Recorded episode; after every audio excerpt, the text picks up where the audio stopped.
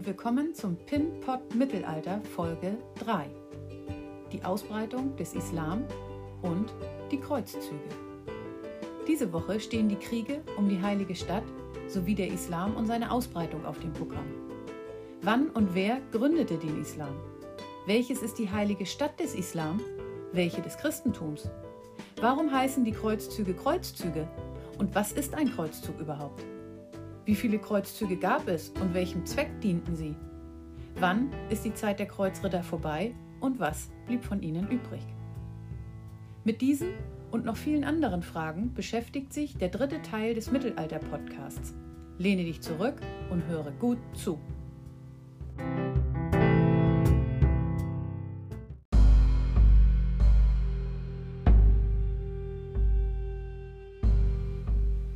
Bewaffnet euch mit dem Eifer Gottes, liebe Brüder. Gürtet eure Schwerter an eure Seiten. Wendet eure Waffen, mit denen ihr in sträflicher Weise Bruderblut vergießt, gegen die Feinde des christlichen Glaubens. Die Diebe, Räuber, Brandstifter und Mörder werden das Reich Gottes nicht besitzen. Wir aber erlassen allen gläubigen Christen, die gegen die Heiden die Waffen nehmen, all die Strafen, welche die Kirche für ihre Sünden über sie verhängt hat. So ruft Papst Urban II. 1095 in seiner Rede die Christen auf, Jerusalem, die heilige Stadt, zu erobern und das Grab Christi aus der Hand der Muslime zu befreien. Im ersten Kreuzzug folgen viele Zehntausende seinem Aufruf. Aber zunächst reisen wir noch ein paar Jahre zurück und schauen uns die Begründung und Ausbreitung des Islams genauer an.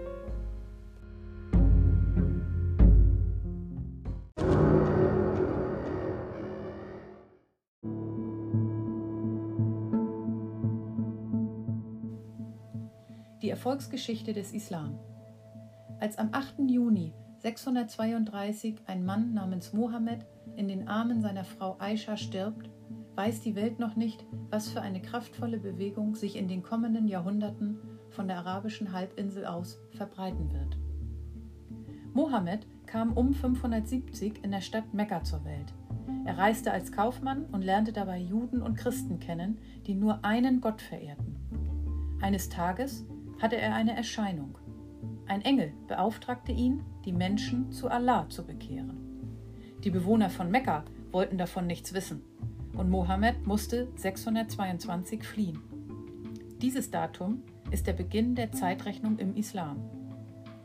Er floh in die Stadt Medina, wo er viele Menschen für den neuen Glauben gewinnen konnte.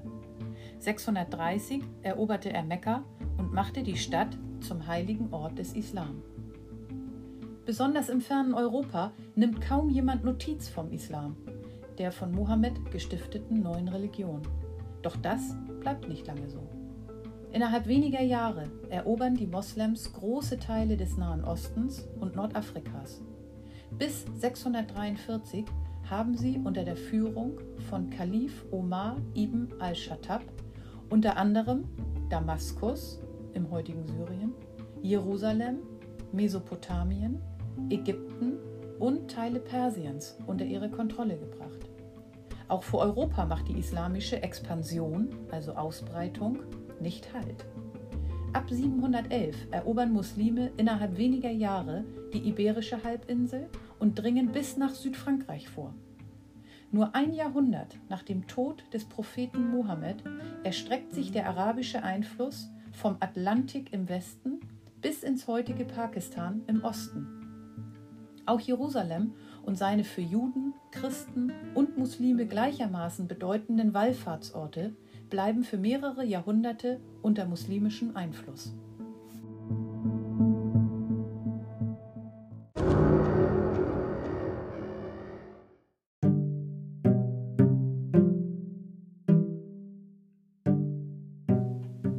Papst Urban II. und der Heilige Krieg. Der Islam breitete sich im 7. Jahrhundert schnell aus. Im Jahr 638 eroberten muslimische Araber Jerusalem. Dennoch lebten Juden, Christen und Muslime meistens friedlich miteinander. Sie konnten ihre heiligen Stätten in der Stadt ungehindert besuchen. Es gab aber auch fanatische Herrscher, die das verhindern wollten und Kirchen zerstörten. Um das Jahr 1071 stieß ein muslimischer Volksstamm türkischer Herkunft, die Seldschuken, nach Palästina vor und eroberte auch Jerusalem. Der christliche Kaiser von Konstantinopel, zu dessen Gebiet Palästina gehörte, fühlte sich von den Seldschuken bedroht. Er bat Papst Urban II. um Hilfe. Der Papst hatte eine Idee. Papst Urban II. machte sich nämlich nicht nur um Jerusalem Sorgen. Probleme bereiteten ihm auch viele Ritter, die sich bekämpften, aber auch Kirchenbesitz raubten, Bauern das Vieh stahlen sowie Kaufleute, Pilger und Geistliche überfielen und ausraubten. Frieden und Sicherheit waren gestört. Im Jahre 1095 rief der Papst daher alle Christen auf, den Gottesfrieden zu wahren. Für die streitsüchtigen Ritter hatte er eine neue Aufgabe. Er rief sie zu einer bewaffneten Wallfahrt nach Palästina auf. Dort sollten sie das Grab Christi befreien. Wenn die Ritter ihre Kampfeslust an den Heiden auslassen konnten, würden sie mit ihren christlichen Brüdern und Schwestern Frieden halten. So glaubte der Papst. Auf nach Jerusalem. Urbans Aufruf hatte großen Erfolg. Prediger trugen die Botschaft in viele Länder. Ein großes Heer von Rittern kam zusammen. Auch andere Menschen, arme Bauern vor allem, wollten auf Kreuzfahrt gehen. Sie taten dies nicht nur aus christlichem Eifer, sondern auch aus Abenteuerlust und weil sie auf reiche Beute hofften.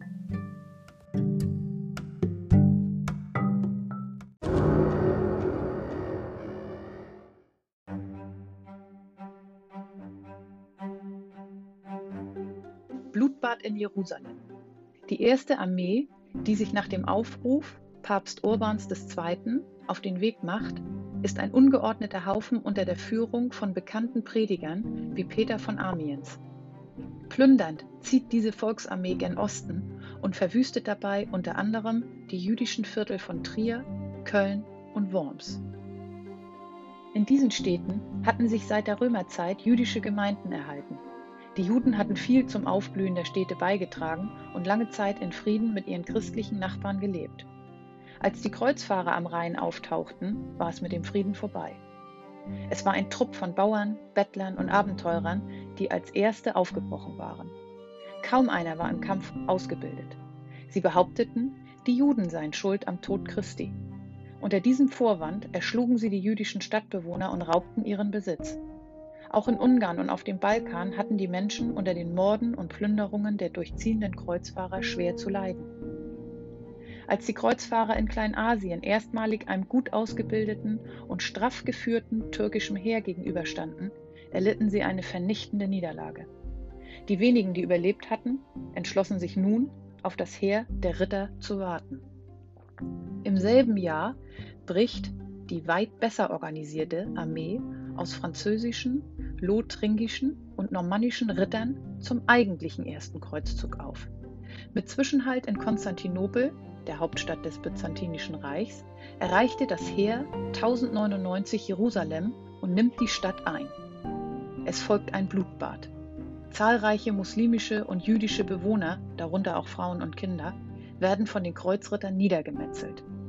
Nachdem die heilige Stadt wieder in christlicher Hand ist, rufen die Kreuzfahrer im Jahr 1100 das Königreich Jerusalem aus. Erster König wird Balduin von Bologne. Mit Edessa, Antiochia und Tripolis entstehen drei weitere Kreuzfahrerstaaten. Als Edessa 1144 von einem muslimischen Heer erobert wird, ruft Papst Eugen III. zum zweiten Kreuzzug auf. Doch der Feldzug ist schlecht geplant und endet 1149. Edessa bleibt in muslimischer Hand.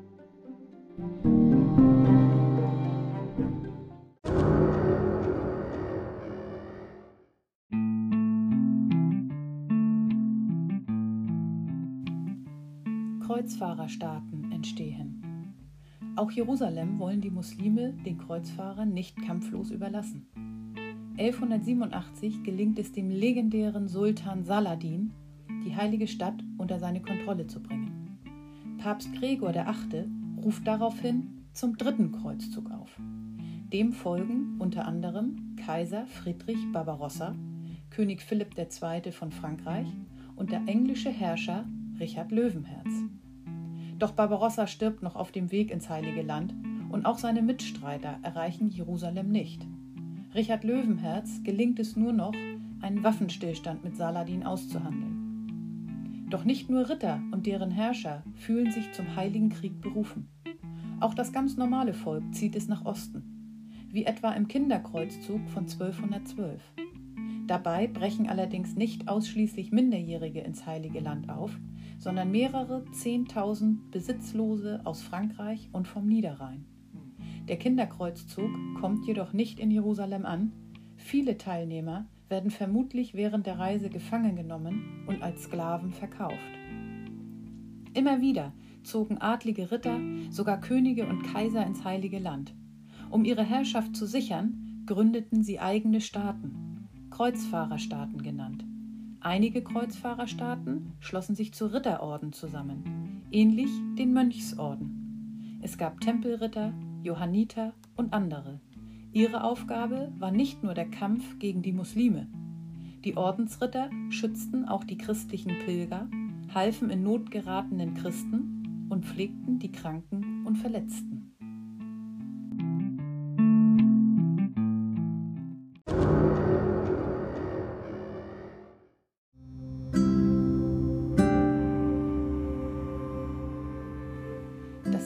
Kreuzzugsbewegung.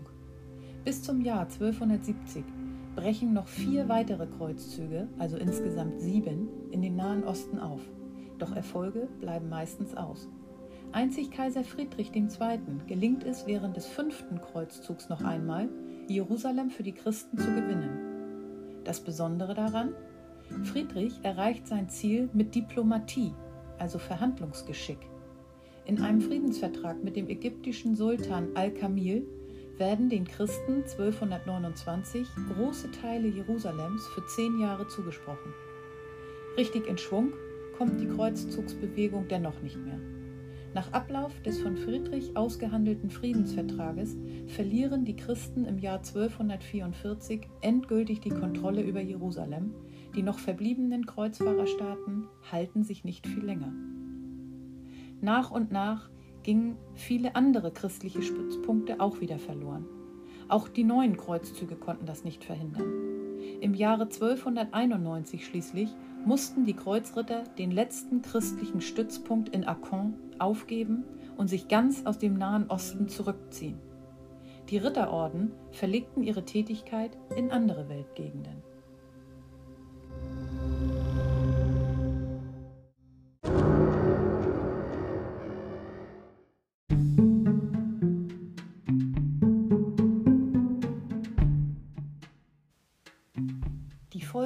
Kreuzzüge. Die Folgen im Osten. In den islamischen Ländern hat man bis heute nicht vergessen, dass die Christen ihre Kreuzzüge nicht als friedliche Pilger unternahmen. Als aggressive Krieger und grausame Eroberer lebten die Kreuzritter im Gedächtnis vieler Muslime bis heute fort. Andererseits führten die Kreuzzüge dazu, dass die zerstrittenen islamischen Völker und Stämme eine gemeinsame Kraft entwickelten die schließlich die Vertreibung der Eindringlinge möglich machte. Die Folgen im Westen. Die heimkehrenden Kreuzfahrer hatten eine völlig andere Welt als die ihrer Heimat kennengelernt. Im Osten fanden sie eine feinere Lebensweise, eine reichere Kultur und viele Luxusgüter vor. Darauf wollten sie in ihrer Heimat nicht mehr verzichten. So führte die Begegnung mit dem Islam zu einem Aufschwung von Kultur und Wissenschaft sowie zu einer Belebung des Fernhandels in Westeuropa. Das eigentliche Ziel, die Verteidigung Jerusalems, verfehlten die Kreuzfahrer mit ihren blutigen Unternehmungen zwar, doch die Feldzüge haben eine nicht zu unterschätzende Bedeutung für das Kulturleben Europas. Die westliche Welt kommt durch die Zurückkehrenden in Berührung mit der orientalischen Welt. Exotische Gewürze und Früchte werden in Europa ebenso bekannt wie das arabische Zahlensystem, das bis heute in Gebrauch ist.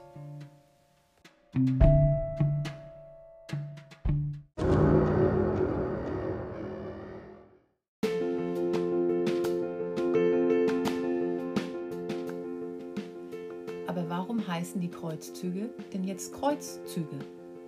Das Kreuz ist das Symbol der Kirche und des christlichen Glaubens. Es erinnert an Jesus, der am Kreuz gestorben ist. Der Begriff Kreuzzug geht zurück auf die Befestigung eines Kreuzzeichens an der Kleidung derer, die den Kreuzfahrereid ablegten.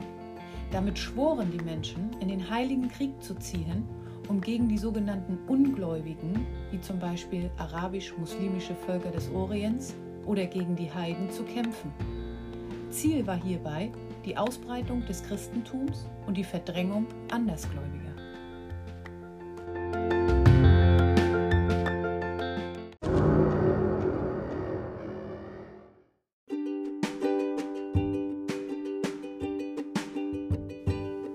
Das war es auch schon mit der dritten Folge zum Thema Ausbreitung des Islam und Kreuzzüge. Ich hoffe, dass für euch Neues und Interessantes dabei war. Viel Spaß weiterhin im Homeschooling und bis zur nächsten Folge vom Pin Pot Mittelalter. Tschüss!